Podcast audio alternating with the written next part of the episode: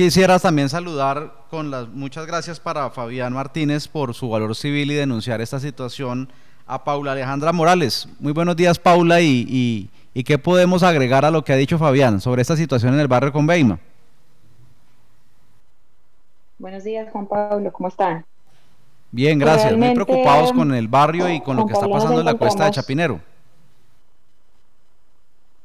Sí, señor. Pues realmente Juan Pablo como habitante y perteneciente de, de, este barrio nos encontramos muy, muy preocupados porque ayer quedamos completamente desconsolados cuando, cuando pues recibimos, entre comillas, esta ayuda que nos colocaron unos plásticos en la cuesta donde expresábamos el inconformismo a la doctora de gestión y riesgo y quizás ella se puso un poco molesta porque nosotros le expresábamos que pues la solución no es venir a tapar las piedras y, y, digamos que nos decían los bomberos que estaban ahí colocando pues las piedras después de esperar dos días como, como que nos ayudaran a bajar esas piedras porque realmente nos da mucho miedo, pues como contaba Fabián, no nos podemos ir de nuestras casas porque los jíbaros están alrededor de nuestras casas tirando piedras encima de los techos, esperando a ver quién sale de las casas y el que no salga de la casa,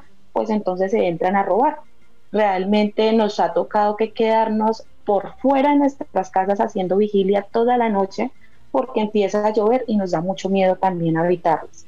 Entonces nos toca que estar de entrando, saliendo, estar en las, eh, estar en las esquinas pues como, como digamos que haciendo vigilia eh, y ayer pues la señora de gestión y riesgo se molestó porque nosotros le decíamos que, que por qué nos colocaba un plástico. Nosotros lo que queremos es que nos ayuden a bajar las, las piedras. Aparte, en la cuesta del Chapinero, por donde pasan camiones de alto volumen, de, alto peso, eh, por ejemplo, esos camiones de gaseosa que, que bajaban por ahí, actualmente no están bajando, pues evidentemente por la situación, pero eh, ya cuando pasen unos días los veré que nos abrirán esas, esa calle y van a volver a pasar por ahí los camiones. Entonces, realmente estamos muy preocupados porque nos quedó un muro de contención ladeado, o sea, de del impacto cuando cayeron, cuando cayó el árbol y cuando cayeron las, las rocas y el agua a tanta presión que esto parecía, Dios santo, una cascada esto parecía como una cascada, dan de cuenta las cascadas de Payandé. Así parecía. Es increíble. Esa fuerza hizo que el muro se ladeara y quedara inclinada a todas esas casas que pueden ver en el video, que son por lo menos unas cuatro o cinco casas que, están colindando en la parte de abajo, eh, y pues donde habitan niños, ancianos, mujeres, entonces, pues realmente estamos muy, muy preocupados ante la situación y pues necesitamos es que la alcaldía nos apoye con realmente con subsidios, nos apoye realmente con subsidios y con, con reubicaciones. Pedimos una ayuda pronta porque no tenemos que esperar hasta que haya, Dios nos padre y nos favorezca, un muerto para poder reaccionar. Mire que para poder traer a la alcaldía hacia estos lados, nos tocó que ir a buscarlos hacia el otro costado donde también pues hay mucho peligro por, porque se, derrumbó todo lo que tiene que ver em, como la parte inferior que, donde está colindando el hospital, la clínica Tolima, y ahí pues falleció un, una persona de muchos años por aquí en el barrio con Beima, tristemente, que falleció. Y entendemos la situación, entendemos la situación, pero como le expresaba ayer a los diferentes, pues a la secretaria de, salud, a la secretaria de gestión, le, expresaba, vean, allí tenemos también esa problemática, tenemos encima el peligro, encima de nuestras casas tenemos el peligro, donde hemos estado súper pendientes a, a, a cualquier movimiento, porque de verdad que esto es estamos traumados, escuchamos cualquier sonido y de una vez nos alertamos, estamos como mirando qué podemos hacer, Dios mío, vamos y buscamos a los entes, los traemos. De verdad que nos tocó que hacer hasta un video porque yo decía, Dios mío, ¿cómo puede ser capaz que nos coloquen solamente un plástico y ya?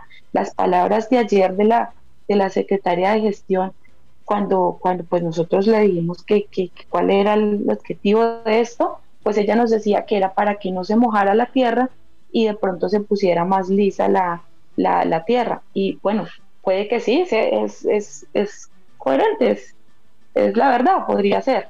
Pero lo que nos dejó preocupados fue cuando dijo después que esto era hasta cuando pues de pronto vinieran a quitar estas piedras. Entonces yo le preguntaba, bueno, ¿quién ente, cuál ente iba a venir a quitar las piedras? Pero realmente no hubo una respuesta concreta porque no sé si es que no hay una buena comunicación entre, entre los diferentes entes. Eh, las personas de alrededor me decían, no, es que yo escuché que de pronto venía el ejército, no, es que yo escuché que venía de pronto los bomberos. O sea, la verdad no tenemos claridad hoy quién va a venir a ayudarnos a, a bajar estas piedras, a mitigar un poco el riesgo hasta que la alcaldía nos pueda ayudar, hasta que el gobierno nos pueda ayudar Alejandra. con una pronta con una pronta reubicación. Alejandra, ¿usted cree que un plástico negro va a salvar la vida de las familias que están en riesgo allí en el barrio Conveima? Por Dios, Nicolás, nunca, nunca. De hecho, ayer todos los habitantes del sector decíamos, Dios mío, antes es peor, es peor porque en un plástico se, pues se va a ver como si se cae una piedra se va a revolver y uno no lo, no lo va a ver. Uno, va, uno no va a ver en el momento en el que una piedra esté rodando, sino hasta cuando ya le llegue encima. Y ya en ese momento uno